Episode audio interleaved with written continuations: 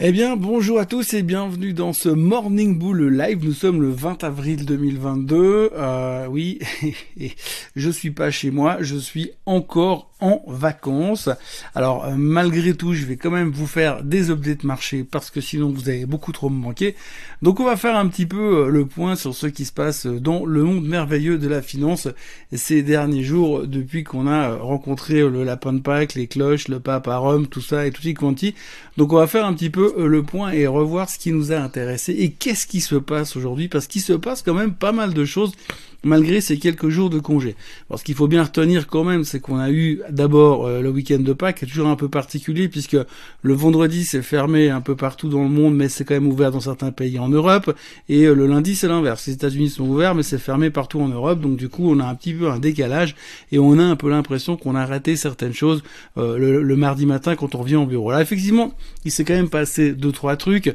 Pour lundi, quand on était tous encore en train de manger et puis de bouffer du chocolat et de rouler des œufs, eh bien c'était relativement calme aux États-Unis, mais à partir de hier matin, ça a commencé à chauffer parce qu'on a évidemment la saison des résultats plus tout le reste qui continue de tourner autour de la finance mondiale, à savoir la macro, à savoir les taux d'intérêt, à savoir l'inflation, à savoir la guerre en Ukraine, à savoir le Covid, mais en plus pour mettre par-dessus tout ça, et eh bien maintenant on a bien sûr la fabuleuse saison des résultats qui a commencé très très fort hier soir avec Netflix.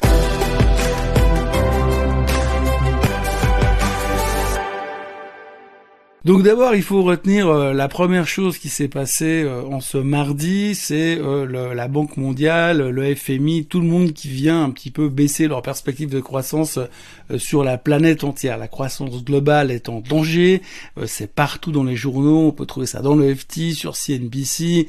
Alors on sait effectivement aujourd'hui que la croissance mondiale est en danger à cause, bien évidemment, de ce qui se passe en Ukraine. Alors ça, on n'aurait pas deviné avant, hein, mais bon, visiblement, en ayant des études de McKinsey et compagnie, eh bien, les gars, ils arrivent à nous sortir des, des visions assez claires de ce qui va se passer cette année. Alors, ce qui est assez intéressant, c'est que finalement, au début de l'année, on vous donne une, perspective de croissance. Après, on se rend compte qu'il se passe des trucs. Alors, on corrige, puis après, on corrige, puis après, on corrige encore, puis ils vont encore nous corriger ça jusqu'au 15 novembre. Puis finalement, à la fin du mois de décembre, on aura un taux annualisé de croissance globale mondiale, et puis ils se seront ajustés toute l'année, puis dire, ah, on n'était pas si faux que ça, finalement. Donc, globalement, quand on a ce genre de nouvelles, eh bien, on est toujours un petit peu tendu parce qu'on se dit, c'est quand même pas terrible. Donc, qu'est-ce que ça a eu comme conséquence? Ça a eu conséquence baisse du pétrole. La logique est assez simple. Hein si vous, avez moins de croissance, les gens bougent moins, les gens consomment moins, donc on prend moins l'avion, donc le pétrole baisse. Le, pétrole s'est pris une jolie claque quand même, une belle claque hier. Maintenant en train de se stabiliser. En même temps, ce qui est assez rigolo, c'est que si vous regardez un petit peu dans le secteur aéronautique, eh ben là au contraire, il y a un juge américain qui a libéré les gens et qui a dit dorénavant vous pourrez prendre l'avion sans porter le masque. Donc du coup, ça devrait favoriser le transport aérien. D'ailleurs, tout le secteur aérien continuer de rebondir, de rebondir un petit peu dans la foulée de tout ce qui s'est déjà passé sur euh, le, Dow Jones Transportation en fin de semaine dernière, juste avant le long week-end. Donc c'est assez rigolo. D'un côté on dit euh, ralentissement de la croissance, baisse du pétrole, puis de l'autre côté on dit redémarrage du transport aérien, donc consommation exagérée de pétrole. Il y a quand même un truc qui joue pas, mais enfin peu importe, c'est comme ça que le marché fonctionne aujourd'hui. Euh, la chose suivante qui s'est passée après derrière, et c'est là où c'est assez important, c'est les banquiers centraux. Hier, on a eu deux banquiers centraux qui sont venus parler.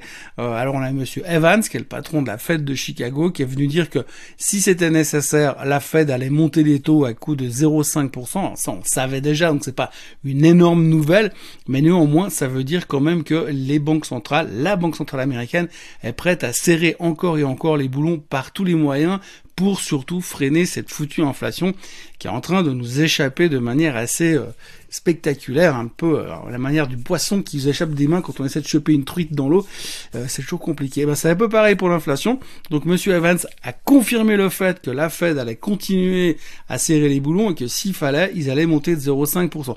On l'a déjà entendu plusieurs fois celle-ci. Hein. 0,5% en mai, 0,5% en juin, 0,5% en juillet. Je vous l'ai déjà fait la semaine dernière dans le Morning Bull, donc c'est toujours un peu la même chose. On reste toujours dans cette thématique de hausse des taux pour freiner l'inflation. Mais c'était pas tout parce qu'il y avait aussi Monsieur Alors Monsieur Bollard, vous le connaissez, c'est le mec le plus quiche qu'on puisse trouver aujourd'hui euh, dans la fête aux États-Unis. Le mec, il adore quand les taux y montent. Alors quand tout le monde voulait des, des, hausses de 0,25, lui voulait des hausses de 0,5. Maintenant que tout le monde parle de hausses de 0,5, ben, qu'est-ce qu'il vient nous faire? Hier, il a dit qu'il aimerait bien voir des hausses de 0,75, voire de 1% si c'était nécessaire. Peut-être qu'on pourrait aller directement à 3% tout de suite, comme ça on va calmer un petit peu les esprits, puis on pourra parler d'autre chose. Mais en tous les cas, euh, le commentaire de Monsieur Bollard a eu pour effet de faire exploser le rendement obligataires, les rendements obligataires, en tout particulièrement celui du 10 ans, qui est en train de frôler les 3% de rendement. Donc là, ça devient vraiment super intéressant. On a tous vachement plus envie d'avoir des obligations américaines à 10 ans à 3% plutôt que des Apple dans nos portefeuilles.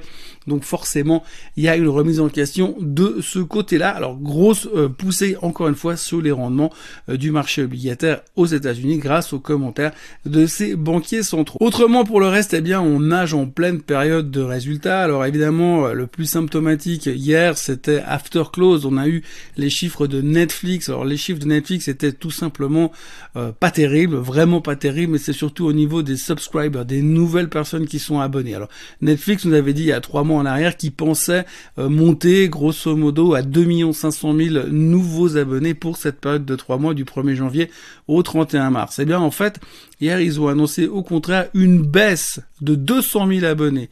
Donc ils sont 2 700 000 abonnés à côté de ce qu'ils avaient prévu. C'est la première fois en 10 ans que Netflix annonce une baisse de ses euh, inscriptions, de ses abonnés. Alors, les raisons sont multiples et variées.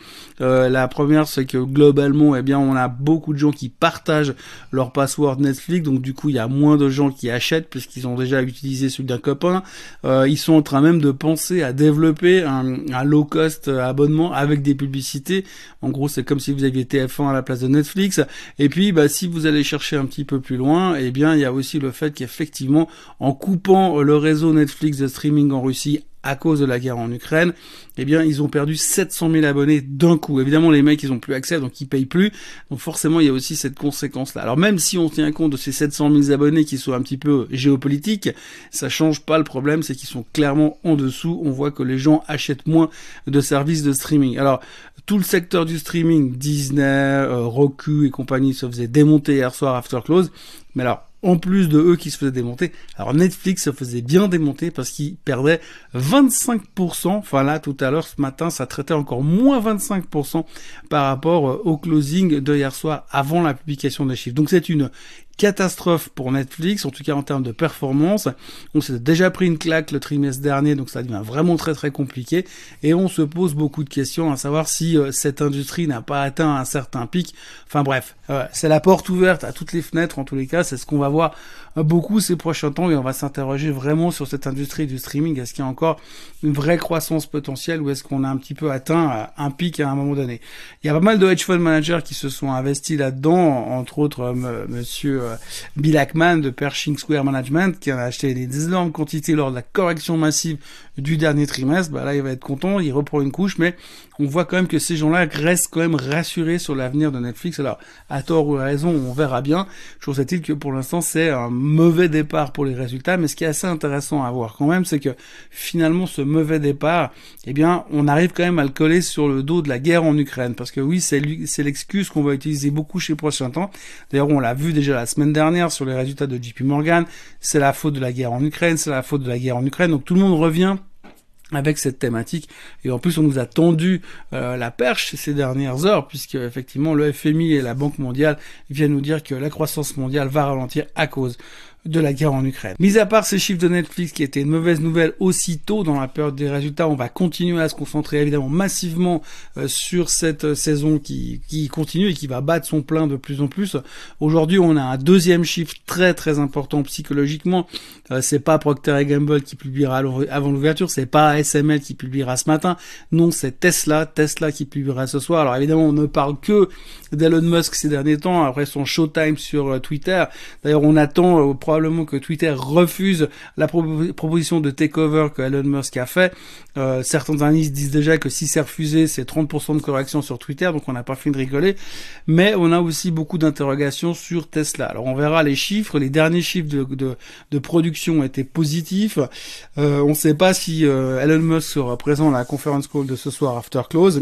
Néanmoins, euh, pas mal de gens commencent à se poser des questions pour savoir si éventuellement, déjà les conséquences de ce qui s'est passé en Chine, parce qu'on leur a quand même fermé une usine de production pendant 15 jours, donc il y a forcément des conséquences. Euh, on, on, se pose aussi des, questions, des, des, questions sur la capacité à Elon Musk de se concentrer sur toutes les tâches qu'il est en train de gérer en permanence. Alors on sait qu'il est plus fort que la moyenne pour faire plein de choses à la fois. Mais à un stade, à ce stade-là, on se dit si en plus le mec il se concentre à fond sur Twitter, est-ce qu'il peut réellement se concentrer encore à fond sur Tesla? Il y, a des, il y a des questions qui se posent là-dessus. Réponse ce soir after close à 22h30 heure euh, de chez nous pour voir un petit peu euh, ce qui va se passer de ce côté-là. Donc ça reste un gros stress assez euh, important pour Tesla. Oublions pas que Tesla a repris d'abord depuis le mi-mars quasiment 50%, puis a reperdu un petit bout. Là, on est à plus 36% depuis mi-mars, donc on a beaucoup monté sur pas grand-chose comme nouvelle fondamentale. Donc là, il faudra quand même délivrer ce soir. Il y a pas mal de gens qui se posent des questions et qui se demandent s'il faudrait pas se mettre en position latérale de sécurité pour les chiffres de Tesla ce soir. En dehors de ça, il y aura à noter donc ASML ce matin qui publiera en Europe et puis euh, Lam Research qui publiera cet après-midi aux États-Unis. Deux sociétés qui sont dans les semi-conducteurs et donc qui sont assez importantes pour voir comment se comporte le secteur des semi-conducteurs. On a vu ces derniers temps que le SOC s'est fait littéralement massacrer. Il a tenté un breakdown. L'autre jour, on allant tester son support tout en bas du range. Est-ce que ça va suffire pour remonter? Depuis, on a retrouvé un petit peu d'oxygène hier. Hmm, on n'est pas sûr et certain, mais les résultats d'ASML et euh, de, euh, de l'AM Research pourraient nous donner quelques indices pour euh, le comportement et la qualité finalement des chiffres dans cette période troublée du euh, premier trimestre 2022.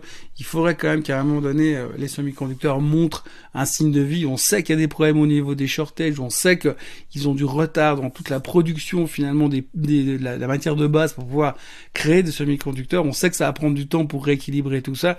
On sait que les multiples confinements en Chine ne les aident pas forcément. Mais donc, c'est vraiment des, des, des, des indices qu'on a besoin d'avoir pour savoir comment est-ce que ça va continuer. À côté de ça, on pourra toujours gérer notre inflation, euh, notre hausse des taux, nos meetings de la Fed, notre macro, et puis bien évidemment euh, la guerre en Ukraine. Voilà, donc pour l'instant ce matin, on va se concentrer sur les chiffres trimestriels. Les futurs sont en baisse de 0,5% évidemment à cause de, Netflix qui se fait démonter plus tout le reste du secteur. Hein, donc je l'ai dit, Disney et Roku sont déjà sous pression. Euh, on va continuer avec tout cet agenda assez chargé en termes de publication trimestrielle. Évidemment, vous l'aurez compris, ben, ce sera facile d'excuse numéro un, ce sera la guerre en Ukraine qui ralentit les performances de toutes les sociétés. Ça, c'est une systématique qu'on va voir ces prochains temps. On verra un petit peu comment tout cela évolue ces prochains jours. En tout cas, on aura bien des choses à rediscuter demain matin parce que je vous retrouverai encore depuis ici euh, pour faire le point sur les chiffres de Tesla et du reste aussi un petit peu. Euh, d'ici là, bah, n'oubliez pas de vous abonner à la chaîne Suisse Code Suisse. N'oubliez pas de revenir demain, de liker cette vidéo, de la partager. Et puis, euh, passez surtout une très très bonne journée. À demain. Bye bye.